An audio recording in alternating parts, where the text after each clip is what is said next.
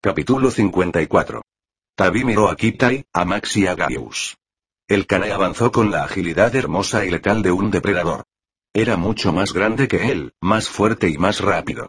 Tenía pocas posibilidades de sobrevivir a un combate con el cane, y lo sabía.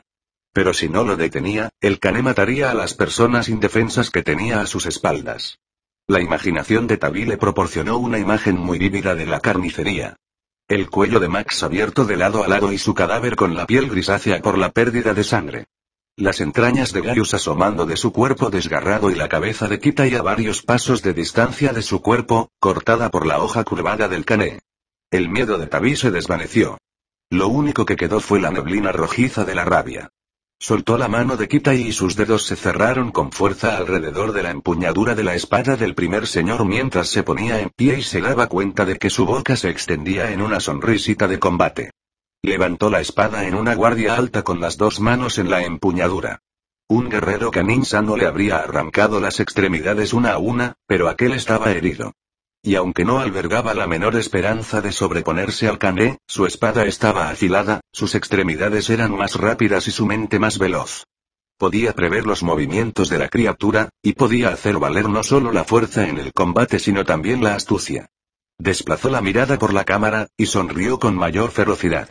Entonces le dio voz a su rabia y aulló a pleno pulmón mientras atacaba.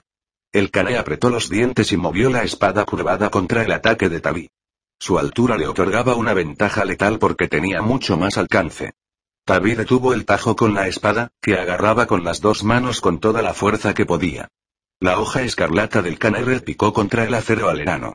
Tabi sintió hasta los huesos el impacto, que se transmitió a los hombros, pero detuvo en seco la hoja fría y pesada del cané, la desplazó hacia un lado y movió la espada para descargar un tajo horizontal.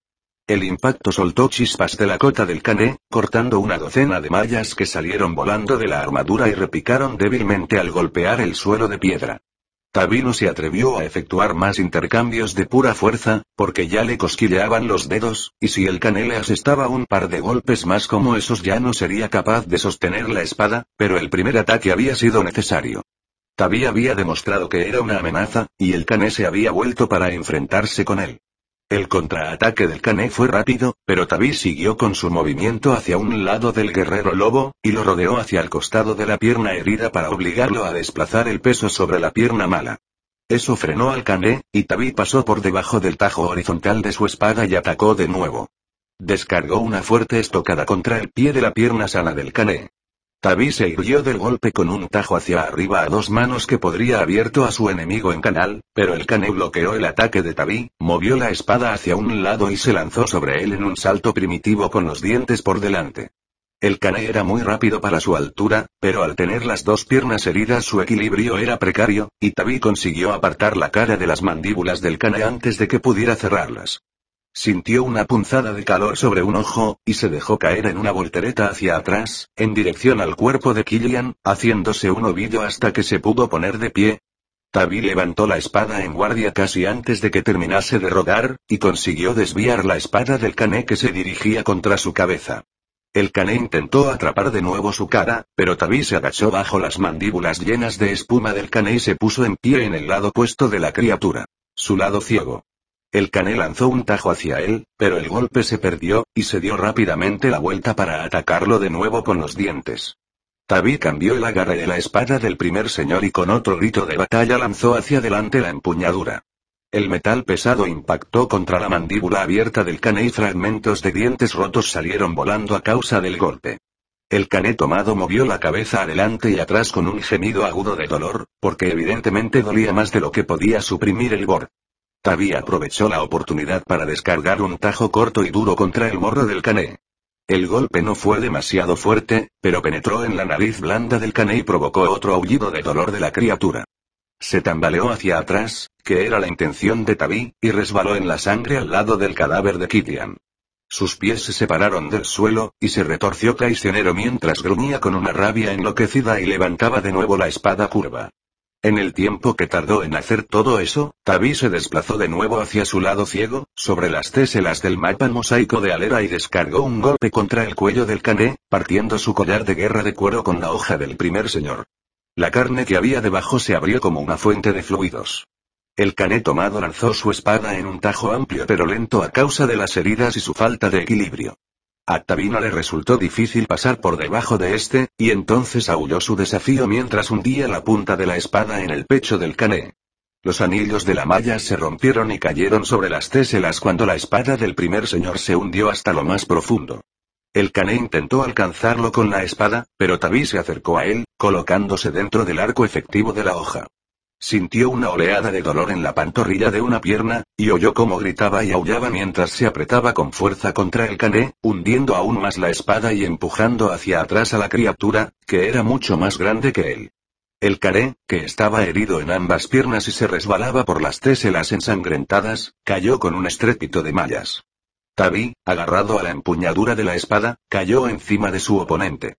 El cané intentó una vez más atrapar a Tabi con los dientes, pero la fuerza malvada de la criatura se estaba desvaneciendo con cada latido, a medida que la sangre le salía por el cuello. Sin dejar de gritar, Tabi se precipitó sobre la espada, intentando que se hundiera aún más y dejar al cané clavado a las piedras del suelo si fuera necesario. Si se llegaba a levantar, el cané aún era capaz de matar a Gaius, o a Max, o a Kitai, y él estaba decidido a que eso no ocurriera. No estaba seguro del tiempo que llevaba luchando para mantener a la criatura en el suelo, pero en algún momento se dio cuenta de que estaba tendido encima de su enemigo, y de que le costaba respirar. Los labios del cané se habían retirado de los colmillos al morir, y el ojo que le quedaba estaba vidrioso. Tabi se puso en pie poco a poco.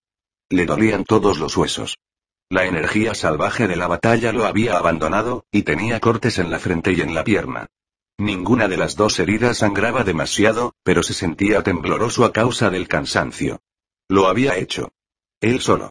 Si el cane no hubiera estado herido, o si no hubiera hecho explotar esas heridas, no habría sobrevivido a la batalla. Pero él, Tabi, solo, sin disponer de furias propias, sin aliados, había vencido a uno de esos guerreros monstruosos en un combate limpio. Oyó unos pasos en el exterior que bajaban por la escalera. Tabi respiró hondo, cogió la espada y, con un enorme esfuerzo, la arrancó del cadáver del cané.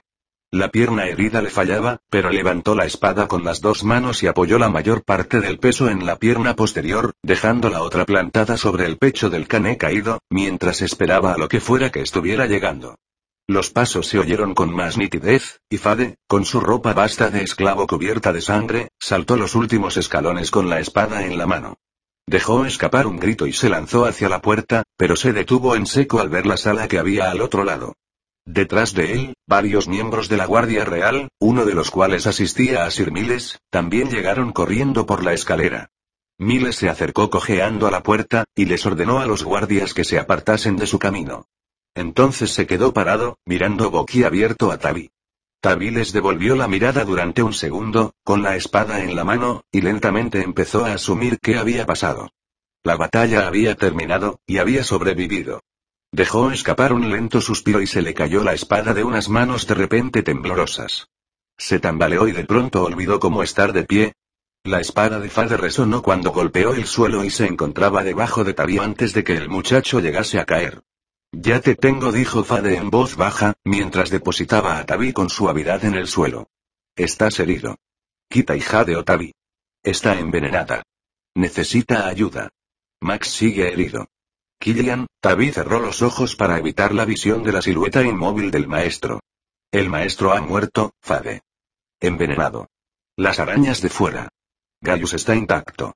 Todo está bien, lo tranquilizó Fade, quien murmuró algo más y le presionó sobre los labios la boca de una cantimplora. Tabi estaba sediento y se bebió el agua caliente. No tan rápido. Gracias a las grandes furias, Tabi exclamó Fade mientras bebía. Lo siento. Uno de los canins se lanzó sobre mi espada para dejar que otro pasase. He venido lo más rápido que he podido. No te preocupes, replicó Tabi. He acabado con él. Tabi pudo oír la sonrisa repentina y feroz en la boca de Fade cuando volvió a hablar. Sí. Lo has hecho. Los artífices del agua y los sanadores están de camino, Tabi. Te recuperarás. Tabi asintió exhausto. Si no te importa, me voy a quedar sentado un momento, y descansaré los ojos hasta que lleguen. Tabi apoyó la cabeza en la pared, extenuado, y no oyó si Fade dijo algo antes de quedarse dormido. Capítulo 55. Un misterio absoluto cómo ha sobrevivido la chica oyó Tabi que decía una sonora voz masculina. Esas criaturas envenenaron a dos docenas de guardias y, a pesar de recibir los cuidados de artífices del agua, solo nueve de ellos han sobrevivido. Es una bárbara, replicó una voz que Tabi reconoció. Quizá su pueblo no sea tan susceptible al veneno. Más bien da la impresión de que no era la primera vez que se lo inoculaban, explicó la primera voz. Ha desarrollado una resistencia a través de la exposición. Ya estaba consciente cuando la empezamos a tratar, y casi no ha necesitado ayuda. Estoy seguro de que se habría recuperado sin nuestra ayuda.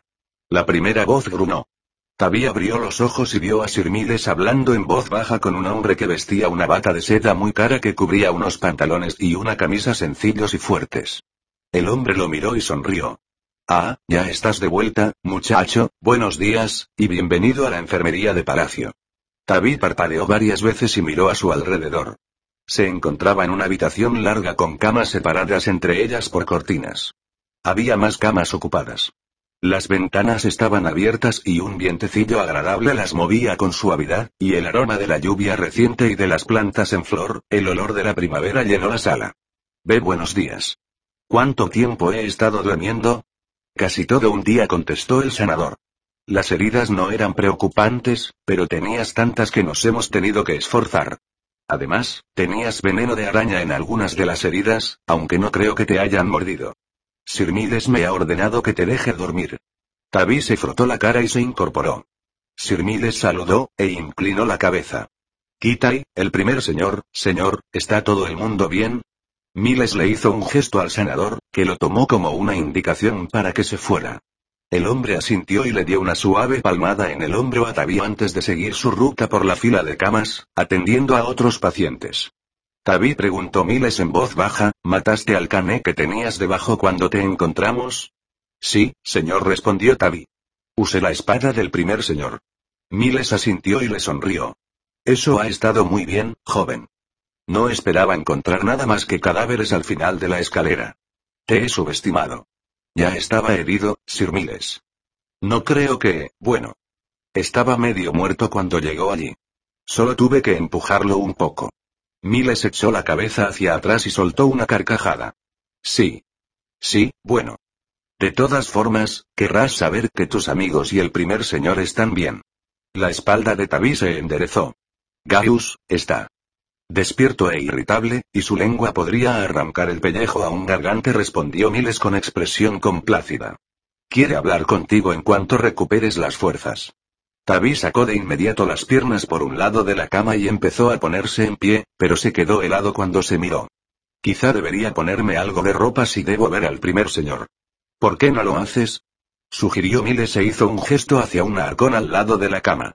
Tabi encontró allí su ropa, recién lavada, y empezó a vestirse, mientras levantaba la mirada hacia Sir Miles. Sir Miles, si puedo preguntar, vuestro hermano, Miles lo interrumpió levantando la mano. Mi hermano respondió con un énfasis amable murió hace casi 20 años. Movió la cabeza. Cambiando de tema, Tabi, tu amigo Fade, el esclavo, se encuentra bien. Se distinguió por su valor en la escalera, donde me ayudó. ¿Os ayudó? Miles asintió con una expresión cuidadosamente neutra. Sí. Algún idiota ha compuesto ya una canción sobre eso. Sir Miles y su famosa defensa de la escalera espiral. La cantan en todas las vinaterías y cervecerías. Resulta humillante. Tabi frunció el ceño. Suena mucho mejor que una canción sobre un esclavo marcado, continuó en voz baja. Tabi bajó aún más la voz hasta casi convertirla en un susurro. Pero es vuestro hermano. Miles frunció los labios y miró a Tabi durante un momento. Sabe lo que está haciendo, y no lo puede hacer si cada lengua suelta en el reino se pone a hacer cábalas sobre cómo ha regresado de la tumba. Empujó las botas de Tabi que se encontraban cerca del pie de la cama y añadió en voz tan baja que Tabi casi no la pudo oír. ¿O por qué? Se preocupaba por vos, replicó Tabi también en voz baja. Estaba muy asustado, de que pensaseis mal de él cuando lo vieseis. Tenía razón, reconoció Miles. Si hubiera ocurrido de cualquier otra manera, movió la cabeza. No sé lo que habría podido hacer. Su mirada se volvió un poco distante.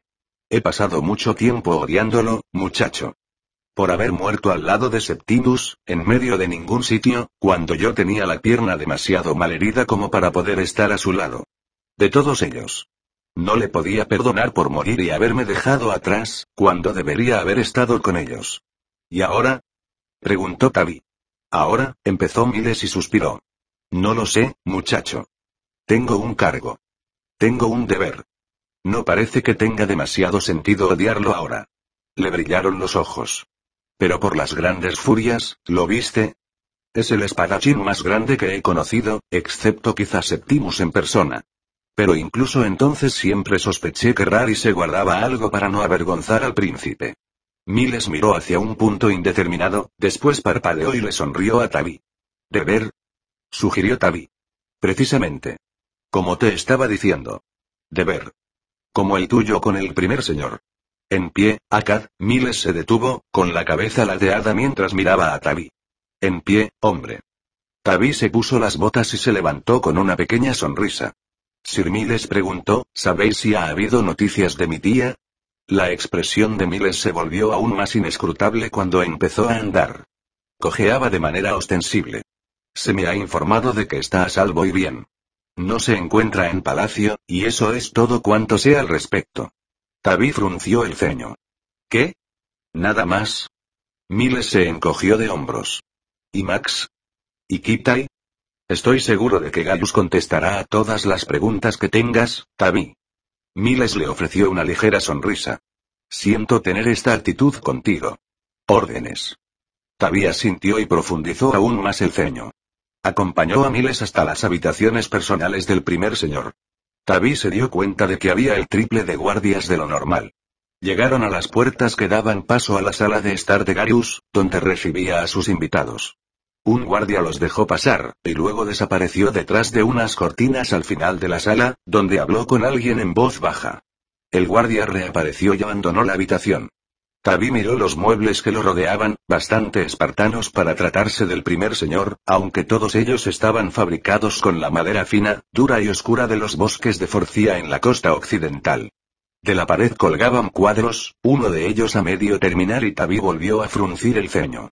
Se trataba de sencillas escenas idílicas. Una familia tomando el almuerzo sobre un mantel en un campo durante un día soleado. Un bote soltando la vela para recibir las primeras olas del océano, con una ciudad en penumbra en medio de la niebla detrás de él. Y al final, el que estaba sin terminar era el retrato de un hombre joven. Habían pintado sus rasgos, pero solo un tercio de la parte superior del cuerpo y los hombros estaba terminado. Los colores del retrato destacaban con fuerza sobre la tela blanca que tenían debajo. Tavi miró con más atención. El joven del retrato le resultaba familiar. Gaius, quizá. Si se eliminaba el paso del tiempo en sus rasgos, el hombre podía ser el primer señor. Septimus murmuró la voz profunda de Gaius desde detrás de Tavi. Tavi volvió la cabeza y vio cómo el primer señor salía de detrás de la cortina, vestido con una camisa blanca suelta y unos pantalones negros ceñidos. Volvía a tener un buen color de piel con los ojos azul grisáceos brillantes y claros. Pero su cabello se había vuelto completamente blanco. Tavi hizo una reverencia. Os pido disculpas, Sire. El retrato aclaró Gaius. Es mi hijo. Ya veo, replicó Tavi con tacto, porque no tenía ni idea de lo que se tenía que decir en una situación como esa. No, no está terminado. Gaius negó con la cabeza. No. ¿Ves esa marca en el cuello del hombre en el retrato? ¿Donde el negro ha manchado su piel? Sí. Pensé que podía ser un lunar. Representa el punto donde estaba trabajando su madre cuando llegó la noticia de su muerte, le contó Gaius, y señaló la habitación con un gesto. Ella los pintó todos. Pero cuando se enteró de lo de Septimus, dejó caer los pinceles y no los volvió a coger nunca más. Se quedó mirando fijamente el cuadro. Enfermó poco después, y me pidió que lo colgase a su lado en la habitación. Aquella última noche me obligó a prometerle que no me desharía de él. Siento mucho vuestra pérdida, Sire. Muchos lo sienten. Por muchas razones. Miró hacia atrás. Miles. Miles inclinó la cabeza hacia Gaius y se retiró hacia la puerta. Por supuesto. ¿Doy órdenes para que os traigan algo de comer? Tavi empezó a sentir con fuerza pero se contuvo, mirando a Gaius. El primer señor Río. ¿Has conocido alguna vez a un joven que no esté hambriento, o a punto de estarlo? Y yo también tendría que comer más. Oh, y por favor, ¿puedes hacer que vengan los otros que te mencioné? Miles asintió con una sonrisa y se retiró en silencio de la sala. No creo que en los últimos dos años haya visto sonreír tanto a Sir Miles como hoy comentó Tavi. El primer señor asintió. Resulta extraño, ¿no te parece? Se sentó en uno de los dos sillones de la habitación e hizo un gesto para que Tavi ocupara el otro. Me querías hablar de tu tía, afirmó Gaius. Tavi sonrió un poco. ¿Tan predecible soy, Siré? Tu familia es muy importante para ti, respondió con tono serio. Está a salvo, y se ha pasado toda la noche sentada al lado de tu cama. La he informado de que te has despertado, y me imagino que vendrá pronto a la ciudadela de visitarte. ¿A la ciudadela? preguntó Tavi. ¿Siré? Pensé que se alojaría en las habitaciones de invitados. Gaius asintió. Aceptó la invitación de Lord Lady Aquitania para alojarse en la mansión Aquitania durante las festividades del final del invierno. Tavi miró sorprendido al primer señor. ¿Que ella qué? Negó con la cabeza. La conspiración de Aquitania estuvo a punto de destruir todas las explotaciones del Valle de Calderón. Ella los desprecia. Me lo puedo imaginar, reconoció Gaius. Entonces, en nombre de todas las furias, ¿por qué? Gaius se encogió levemente de hombros. Ella no me ha confesado los motivos de su actitud, así que solo puedo hacer conjeturas. La invité a quedarse aquí, cerca de ti, pero declinó con cortesía. Tavis mordió pensativo el labio inferior. Cuervos. ¿Esto significa algo más? ¿Estoy en lo cierto? De repente sintió frío en el vientre. Esto significa que se ha aliado con ellos. Sí asintió Gaius con tono relajado y neutro. Seguramente, Siré, ¿es posible que la hayan obligado de alguna manera? ¿Un artificio de las furias? Gaius negó con la cabeza. No estaba afectada por nada parecido.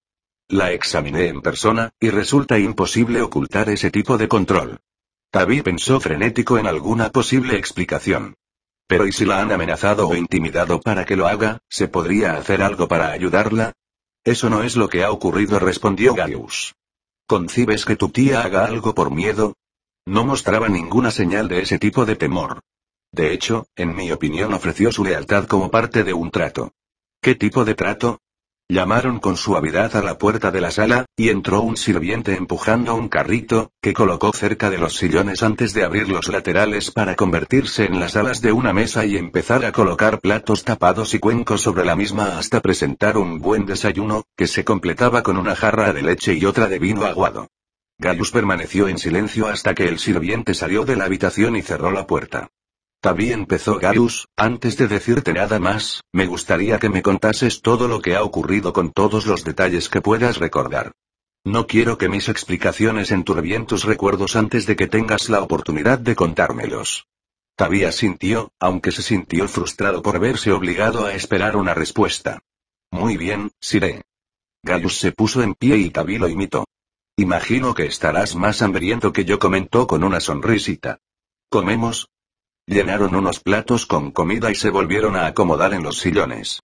Después de acabar con el primer plato, Tavi volvió a por más antes de empezar a contarle al primer señor todos los acontecimientos, empezando con su enfrentamiento con Calarus Brencis Minoris y sus matones. Tardó casi una hora, y Gaius le interrumpió unas cuantas veces para pedir más detalles. Al final se reclinó sobre el sillón con una copa de vino aguado en la mano. Bien dijo Gaius. En cualquier caso, eso explica lo de Caria esta mañana. Tavi se ruborizó hasta tal punto que pensó que las mejillas le iban a estallar en cualquier momento. Siré, Max solo, Gaius miró a Tavi con frialdad, pero pudo ver la sonrisa en el fondo de los ojos del primer señor.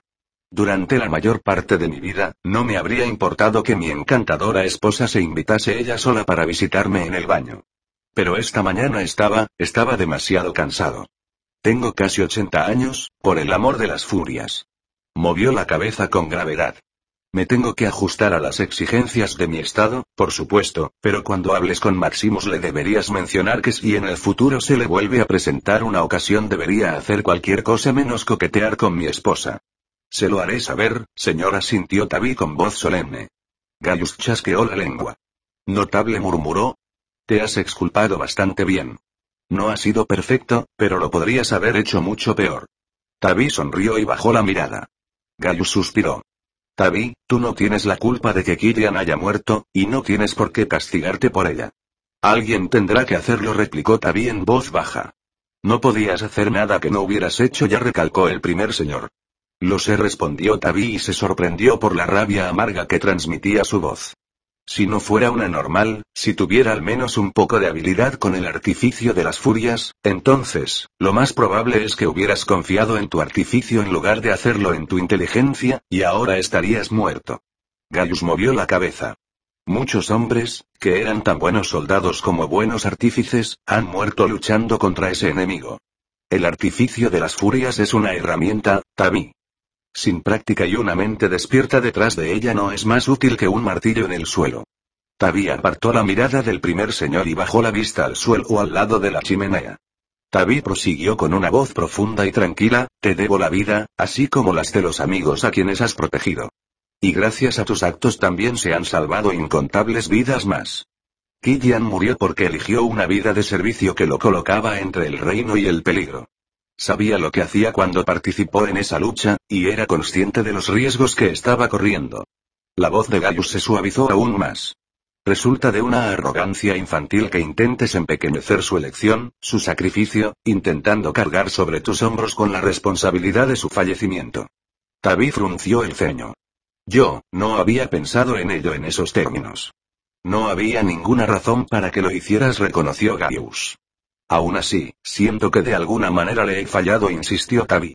Creo que las últimas palabras que me dijo eran muy importantes. Intentaba transmitírmelas con todas sus fuerzas, pero, Tabi recordó los últimos segundos de la vida de Killian y se quedó en silencio.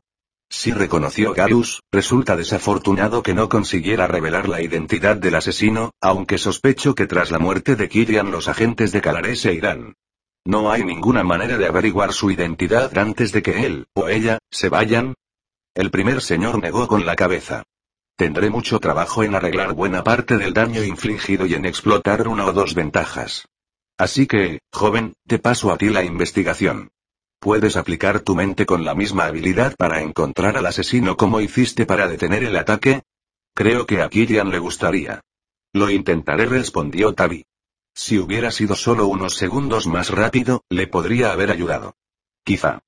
Pero también se podría decir con la misma facilidad que si hubieras sido unos segundos más lento, todos estaríamos muertos.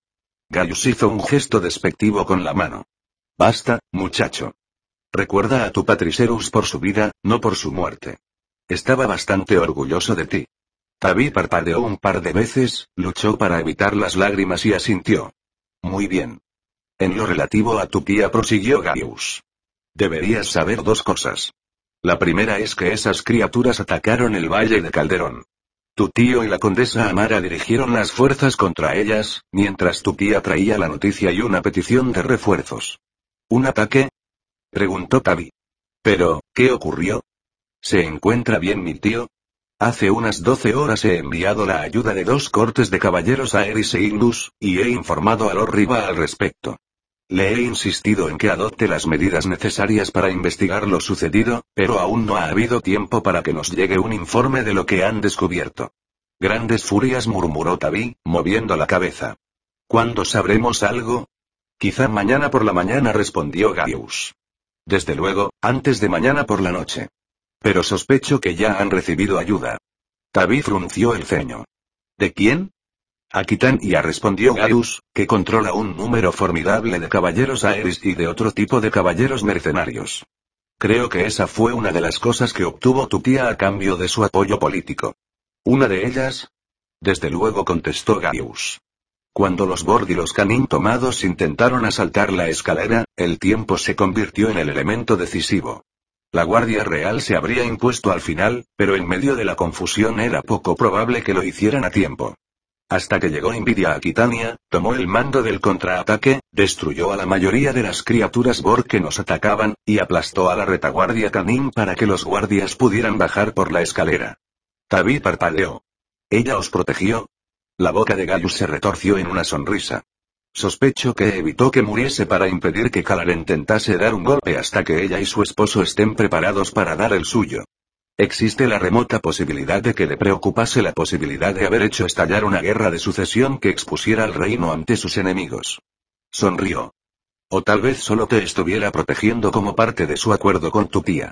En cualquier caso, para ella se trata de una táctica ganadora. Por todos los cuervos, le tendré que conceder una medalla por ello, delante de todo el mundo. El primer señor salvado por una mujer. La Liga Diánica puede estallar en un éxtasis colectivo ante una oportunidad así. Y también utilizará a la tía Isana para que la ayude a unir a la Liga a su alrededor. Tabi movió la cabeza. Aún así, no me lo puedo creer. Tía Isana, no es difícil de comprender, muchacho. Vino a pedirme ayuda y protección, y yo no se la pude dar. Pero estabais inconsciente, replicó Tabi. ¿Qué importancia tiene eso? preguntó Gaius. Su hogar estaba en peligro. Su familia estaba en peligro. No pudo acceder a mí para pedir ayuda, así que la aceptó allí donde la encontró. Le frunció el ceño a la copa con preocupación. Y se la dieron. Si le preguntó Tabi, ¿sabéis quién mató a la reina Bord? Después del ataque inicial no la volví a ver. Gaius negó vehemente con la cabeza. No. Por lo que sabemos hasta el momento, la criatura escapó, así como el canín traidor. Miles tiene a la Legión de la Corona peinando las profundidades, lo que me imagino que va a dificultar el contrabando durante este año, pero me temo que poco más. Se han registrado a fondo todos los barcos que han partido en los últimos dos días, pero no ha servido de nada. Creo que Sarle estaba usando los barcos correo y trabajaba con los Bor. Gaius ladeó la cabeza. ¿Eh? Sí, le prosiguió Tavi. Los guardias canín cambiaban cada mes, y siempre había al menos un par de ellos yendo o viniendo, todos ellos ocultos por esas enormes capas y capuchas. Sospecho que Sarli y los Borg tomaban a los hombres más grandes y altos que podían encontrar, los vestían con la armadura KD, los cubrían con la capucha y se los llevaban al barco, mientras que los dos canín que se suponía que debían regresar a casa acababan en el nido borde en las profundidades. De esa manera consiguieron reunir a tantos canim. Gaius asintió lentamente. Tiene sentido. Esta información sobre la lucha entre facciones dentro de la nación Canim me anima bastante. Resulta agradable saber que nuestros enemigos pueden estar tan divididos como nosotros. Sire siguió preguntando Tabi, ¿qué ha pasado con el embajador Bark? La pasada noche regresó al palacio, entregó la espada, y aceptó toda la responsabilidad por las acciones de su ayudante. Se encuentra bajo arresto domiciliario. Pero nos ayudó, Sire, aunque no tenía ninguna necesidad de hacerlo. Deberíamos estarle agradecidos. Gaius asintió. Lo sé, pero también es el caudillo de una nación cuyos guerreros han intentado asesinar al primer señor de Alera. Creo que le puedo salvar la vida, al menos por el momento. Pero no le puedo prometer mucho más. Tabi frunció el ceño, pero asintió. Ya veo. Oh recordó Gaius, y cogió un sobre que le entregó a Tabi. Creo que ya has superado tus funciones como paje, Tabi, pero este es el último mensaje que deberás entregarle al nuevo embajador, en la sala septentrional. Por supuesto, Sire. Muchas gracias. He dispuesto una cena para esta noche con tu tía y tus compañeros, así como con el embajador. Me gustaría que asistieras tú también. Por supuesto, Sire. Gaius asintió con un gesto que terminaba la entrevista. Tabi se encaminó hacia la puerta, pero cuando llegó a ella se detuvo y se dio la vuelta. Siré, ¿os puedo preguntar sobre Fade? Gaius frunció el ceño y levantó la mano para tocarse el puente de la nariz entre el pulgar y el índice. Tabi respondió cansado, hay algunas preguntas que puedes responderte tú mismo. Tienes la cabeza bien amueblada. Úsala. Hizo un gesto vago con la mano. Pero úsala en cualquier otro sitio. Me canso con bastante facilidad, y mis sanadores me dicen que si no tengo cuidado puedo sufrir otro ataque. Tabi frunció el ceño. No parecía que Gayu se estuviera cansando mientras hablaba, y sospechaba que solo era una excusa para evitar el tema. ¿Pero qué podía hacer? Uno no puede obligarle al primer señor de Alera a entablar una conversación. Por supuesto, Sirea sintió Tabi con una profunda reverencia y se fue. Abandonó las habitaciones del primer señor y se encaminó sin prisas hacia la sala septentrional. Se detuvo para preguntarle a una doncella dónde se encontraban las habitaciones del nuevo embajador y ella le indicó unas grandes puertas dobles en el extremo más alejado de la sala. Tabi se acercó a ella y llamó con suavidad. La puerta se abrió, y Tabi se encontró a Kita y como no la había visto nunca. Llevaba un vestido de seda de un color esmeralda oscuro que le caía hasta las rodillas y que iba ceñido con un cinturón. Su cabello estaba suelto y peinado en una ondas blancas largas y brillantes que le caían hasta las caleras. Iba descalza, y le brillaban unas cadenitas de plata en un tobillo, las dos muñecas y el cuello, donde el collar estaba rematado por otra piedra verde. Los colores eran encantadores y hacían juego con sus grandes ojos exóticos. El corazón de Tabi se aceleró de repente. Kitai estudió la expresión de Tabi, con su cara un poco engreída y sonrió lentamente. Hola, Alerano. Un replicó Tabi. Tengo un mensaje para el embajador. Entonces tienes un mensaje para mí, le informó, y extendió la mano. Tabi le entregó el sobre, que ella abrió y frunció el ceño ante la carta que había dentro. No se le reconoció. Tabi cogió la carta y leyó. Embajadora Kitai. He recibido con gran placer la noticia transmitida por el guardia real que os recibió en vuestra entrada en palacio ayer por la mañana que Doroga ha enviado a un representante a Alera para que sirva como embajador y emisario entre nuestros pueblos. Aunque no esperaba vuestra llegada, recibid mi bienvenida. Confío en que vuestro alojamiento sea satisfactorio, y que se hayan cubierto vuestras necesidades de la manera adecuada. Si necesitáis algo más, solo se lo tenéis que pedir al personal de servicio. Kitai sonrió. Tengo mi propia piscina, explicó Kitai, en el suelo. Puedes llenarla con agua caliente y fría, alerano, y hay aromas, jabones y aceites de todo tipo.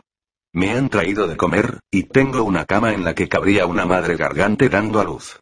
Levantó la barbilla y señaló el collar. ¿Lo ves? Tabi vio más que nada una piel suave y muy blanca, pero el collar también era encantador. Si hubiera sabido todo esto, continuó Kitai, habría pedido mucho antes que me hicieran embajadora. Tabi tosió. Bueno. Yo, bueno, quiero decir que supongo que eres una embajadora, si el primer señor lo dice, pero por favor, Kitai. Guárdate tus opiniones, chico de los recados lo cortó desdeñosa. Sigue leyendo. Tabi la miró de reojo y leyó el resto de la nota. Con el objetivo de comprender mejor vuestro deber aquí, os sugiero que dediquéis tiempo y esfuerzo a aprender a entender la palabra escrita. Dicha debilidad será una ventaja inmensa a largo plazo, y os permitirá recoger con mayor precisión vuestras experiencias y conocimientos, para que se los podáis transmitir a vuestro pueblo. Con ese fin, pongo a vuestra disposición al portador de este mensaje, cuyo único deber durante las próximas semanas será enseñaros todas las habilidades que posee con la palabra escrita. Bienvenida a Lera Imperia, embajadora, y espero hablar con vos en el futuro. Firmado. Gaius, Sextus, primer señor de Alera. A mi disposición repitió. Ah, creo que me gusta. Ahora te puedo obligar a hacer cualquier cosa. Eso es lo que dice tu jefe. No creo que quisiera decir eso cuando, silencio, chico de los recados. Exclamó con los ojos verdes brillando con picardía. Aquí hay caballos, ¿no es cierto? Bueno. Sí. Pero, entonces me llevarás con ellos y saldré a cabalgar, ordenó con una sonrisa. Tabi suspiró. Kitai, mañana quizá.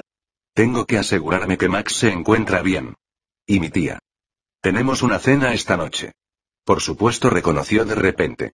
Primero lo importante. Muchas gracias, replicó Tabi. Ella inclinó un poco la cabeza. Y tú, Alerano, te vi contra el cané. Luchaste bien y fuiste listo. Entonces se acercó a él, se puso de puntillas y lo besó en la boca. Tabi parpadeó por la sorpresa, y durante un segundo no fue capaz de moverse. Entonces ella levantó las manos y las cruzó sobre su nuca, acercándolo más y se desvaneció todo lo demás en el mundo excepto su boca, sus brazos, su aroma y su calidez febril. Un rato después finalizó el beso, y Tabi se sintió un poco mareado. Quita y levantó la mirada hacia él con unos ojos lánguidos y complácidos. Muy bien hecho. Para ser un alerano. Gra gracias tartamudeó Tabi. A mi disposición repitió en tono satisfecho. Esta primavera promete ser muy placentera. ¡Eh! exclamó Tabi. ¿Cu qué? Ella emitió un sonido medio de impaciencia y medio de disgusto. ¿Cuándo dejarás de hablar, alerano? Preguntó Kitai con un gruñido suave y gutural antes de volver a besarlo y arrastrarlo de nuevo al interior de la habitación, hasta que Tabi pudo cerrar la puerta de una patada. Capítulo 56 Amara se encontraba al lado de Bernard cuando los legionares que habían sobrevivido a la batalla completaban la formación delante del túmulo que habían levantado en el campo de batalla. Los mercenarios y su comandante se habían ido en cuanto sus senadores acabaron con su trabajo. Antes de terminar el día habían llegado 200 caballeros bajo el mando directo del primer señor y la fuerza de relevo perteneciente a la segunda legión de Riva llegó a marchas forzadas a la mañana siguiente, para velar por la seguridad de guarnición y del valle. Con ellos llegó la noticia de un pequeño milagro. El sanador Arger no había perdido la cabeza ante el ataque sorpresa de los Bord contra los heridos en Aricholt y, aunque estaba herido, había conseguido sacar a los niños que habían sobrevivido al primer ataque contra el recinto condenado. Era un pequeño rayo de luz en la penumbra de la muerte y las pérdidas, pero Amara estaba agradecida por ello. Bernard no había dado la orden, pero ninguno de los supervivientes mencionó la presencia de los lobos del viento o de su proscrito comandante. Les debían las vidas a los mercenarios, y lo sabían. Había muchos más muertos que enterrar, que vivos capaces de cavar las tumbas, así que habían decidido que la cueva sería el lugar de descanso de los caídos. Llevaron a la cueva a legionares y tomados por igual, y los dispusieron con la mayor dignidad posible, que en general no fue demasiada. Era raro que los caídos en el campo de batalla encontrasen la muerte como si estuvieran durmiendo, pero hicieron todo lo que pudieron por ellos. En cuanto se dispusieron los cuerpos en la cueva, los supervivientes de la batalla se reunieron para darle su último adiós a los conocidos, hermanos de armas y amigos que habían caído. Después de una vigilia silenciosa de una hora, Bernard se situó delante de la formación y se dirigió a los hombres. Estamos aquí empezó para dar descanso a los que han caído en defensa de este valle y de este reino. No solo a los legionares que han luchado a nuestro lado, sino también a los civiles y soldados que cayeron ante nuestros enemigos, y cuyos cuerpos fueron utilizados como armas contra nosotros. Se quedó en silencio durante un momento. Todos ellos se merecían algo mejor que esto. Pero dieron sus vidas para evitar que esta amenaza se extendiese y creciese hasta convertirse en una plaga que podría haber devastado todo el reino. Solo la veleidad de la suerte hace que nosotros estemos delante de sus tumbas, y no ellos delante de las nuestras. Otro largo silencio. Muchas gracias, prosiguió Bernard. A todos vosotros. Habéis luchado con coraje y honor, incluso cuando estabais heridos y el combate parecía desesperado. Sois el corazón y el alma de los legionares de Alera, y me siento orgulloso, honrado y privilegiado de ser vuestro comandante. Se volvió hacia la boca de la cueva. A vosotros continuó solo os puedo ofrecer mis disculpas, ya que no os he podido proteger de este destino, y mi promesa de que vuestras muertes harán que esté más atento y más entregado en el futuro. Y pido a los poderes que gobiernen el mundo que hay después de este que cuiden a nuestros caídos con la compasión, la misericordia y la amabilidad que no les concedieron sus asesinos. Entonces Bernard, Sir Frederick y media docena de caballeros terra que habían llegado con la fuerza de ayuda, se arrodillaron en el suelo y llamaron a sus furias. Una especie de onda pasó por la tierra hacia la cueva y con un rumor sordo empezó a cambiar la forma de la ladera de la colina en la que se encontraba la entrada de la cueva. Fue un movimiento lento e incluso elegante, pero la escala de este hizo que el suelo temblase bajo los pies de Amara. La boca de la cueva se hundió y se empezó a cerrar en un movimiento lento, poderoso e inevitable, hasta que la abertura en la roca desapareció y solo quedó la ladera de la colina. El silencio cayó sobre el valle, y los artífices de tierra se pusieron de pie al unísono. Bernard se dio la vuelta para mirar a los 50 veteranos supervivientes de la centuria de Giraldi. Legionares, romped filas, recoged el equipo y preparaos para marchar de regreso a guarnición. Giraldi emitió algunas órdenes adicionales, y los hombres cansados emprendieron el camino de vuelta a Aricholt. Bernard contempló cómo se iban. Amara permaneció a su lado hasta que se perdieron de vista. Caminante salió lentamente de la protección de los árboles. Doroga andaba a su lado con el garrote sobre un hombro. Se acercaron a Bernard y Amara, y Doroga los saludó con la cabeza. Has luchado bien, Calderón. Los hombres que te han servido no son cobardes. Bernard sonrió un poco. Muchas gracias por tu ayuda, Doroga. Una vez más. Entonces miró a Caminante y añadió. Muchas gracias a ti también, Caminante. La cara ancha y fea de Goroga se iluminó con una sonrisa sincera. Es posible que tu pueblo acabe aprendiendo algo, comentó, y Caminante dejó escapar un bufido atronador, que provocó una carcajada de Goroga. ¿Qué ha dicho? preguntó Bernard. No ha dicho gran cosa, algo así como, un, algo así como que toda la fruta demasiado madura tiene el mismo gusto. Significa que tu pueblo y el mío tienen un enemigo común. Reconozco que sois un sustituto bastante aceptable de los Sabota, mi clan, si hay que luchar. Gracias a él sobrevivimos durante el asalto a la cueva, reconoció Bernard. No lo olvidaré. El gran Marat encogió sus enormes hombros con una sonrisa. Envíale unas manzanas. A ser posible, que no estén demasiado maduras. Tienes mi palabra. Le ofreció su mano a Doroga, que se la estrechó sin dudarlo. ¿Y tú, jinete del viento? Dijo volviéndose hacia Amara. No creo que te conviertas en una buena esposa alerana. Ella le sonrió. No. Él negó muy serio con la cabeza. Me apostaría algo a que no vas a limpiar demasiado, o a cocinar demasiado, o a confeccionar sábanas y cosas de esas. Sospecho que estarás todo el tiempo buscándote problemas. Es posible, asintió ella con una sonrisa. Aunque eres buena en la cama, por lo que he podido oír. Amara se sonrojó hasta tal punto que creyó que su cara debía de desprender vapor. Doroga. Mujer de problemas, replicó Doroga. Pero buena para tener al lado. Mi compañera era así. Fuimos felices. Golpeó ligeramente el corazón con el pecho, al estilo alerano, y les hizo una reverencia con la cabeza. Quizá vosotros también. Que vuestros caídos descansen en paz. Muchas gracias, tartamudeó Amara. Bernard también inclinó la cabeza. Sin decir nada más, Doroga y Caminante se fueron con un paso lento y constante, sin mirar atrás. Amara vio cómo se iba, sin apartarse de Bernard. No se acordaba de cuándo había sido la última vez que entrelazaron los dedos, pero le pareció algo natural y correcto. Bernard suspiró, y ella pudo sentir el dolor en su interior, incluso sin mirarlo ni hablar con él. Hiciste todo lo que pudiste, dijo en voz baja. Lo sé, respondió él. No te puedes echar la culpa de que hayan muerto. Eso también lo se reconoció. Cualquier comandante decente sentiría lo que tú sientes ahora mismo, insistió Amara. Ellos estarán tan equivocados como tú al sentirlo. Pero solo les ocurre a los mejores. He perdido a los habitantes de toda una explotación a quienes yo debía proteger, explicó en voz baja, y casi a las tres cuartas partes de mis legionares. Dudo mucho que sea uno de los mejores. Dale tiempo, replicó Amara en voz baja. Dolerá menos. Apretó con suavidad los dedos de él, que no respondió. Bernard siguió mirando la ladera de la colina, donde antaño hubiera una cueva. Después se dio la vuelta y se alejó junto con Amara. Cuando se encontraban a medio camino de Arichol, ella dijo. Tenemos que hablar. Él exhaló por la nariz y asintió. Adelante. Bernard empezó, mientras buscaba las palabras correctas, pero ninguna de ellas parecía a la altura de la tarea de expresar lo que sentía, te quiero dijo por fin y yo a ti murmuró él. Pero, mi juramento a la corona y el tuyo, ambos son prioritarios para los dos. ¿Nuestros votos, quieres que hagamos ver que no tuvieron lugar? Preguntó en voz baja. No respondió de pronto. No, no es eso. Pero, ¿no teníamos votos anteriores? Quizás sí reconoció Bernard. Quizá no. Si pudieras tener hijos, no puedo, replicó, y no pretendía que las palabras volaran de su boca con tanta dureza o amargura. ¿Cómo lo sabes? preguntó Bernard. Ella se ruborizó.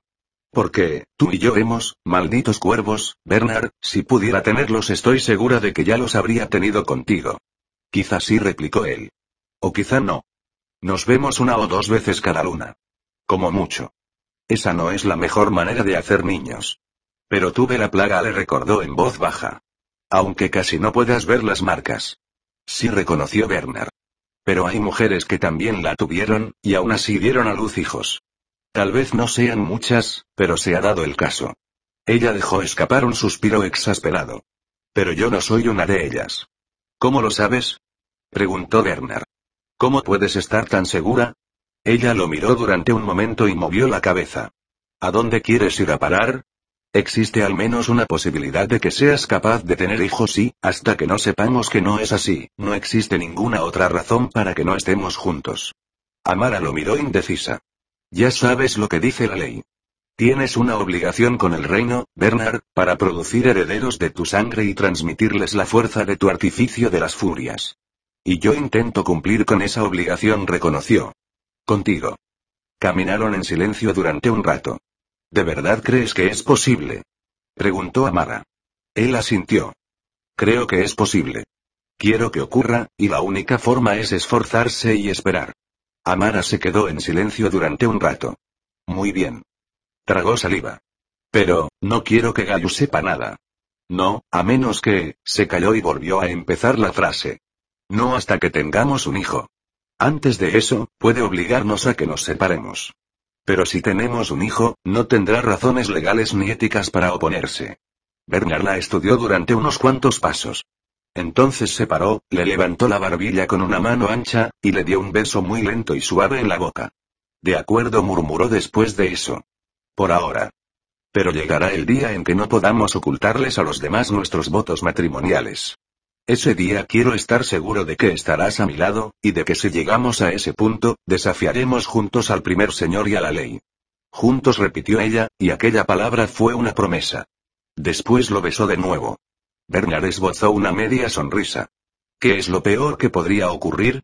Que nos relevaran de nuestros cargos, y que nos revocaran la ciudadanía, en cuyo caso, bueno, no tendríamos que preocuparnos por las obligaciones legales que acarrea la ciudadanía, ¿no te parece? Estaríamos arruinados, pero juntos concluyó Amara con una sonrisa seca en los labios. ¿Es eso? Mientras te tenga, no estaré arruinado, replicó Bernard. Amara puso los brazos alrededor del cuello de su marido y lo apretó con fuerza, mientras sentía los brazos de él estrechándola, fuertes y protectores. Quizá Bernard tenía razón. Quizá todo acabaría bien.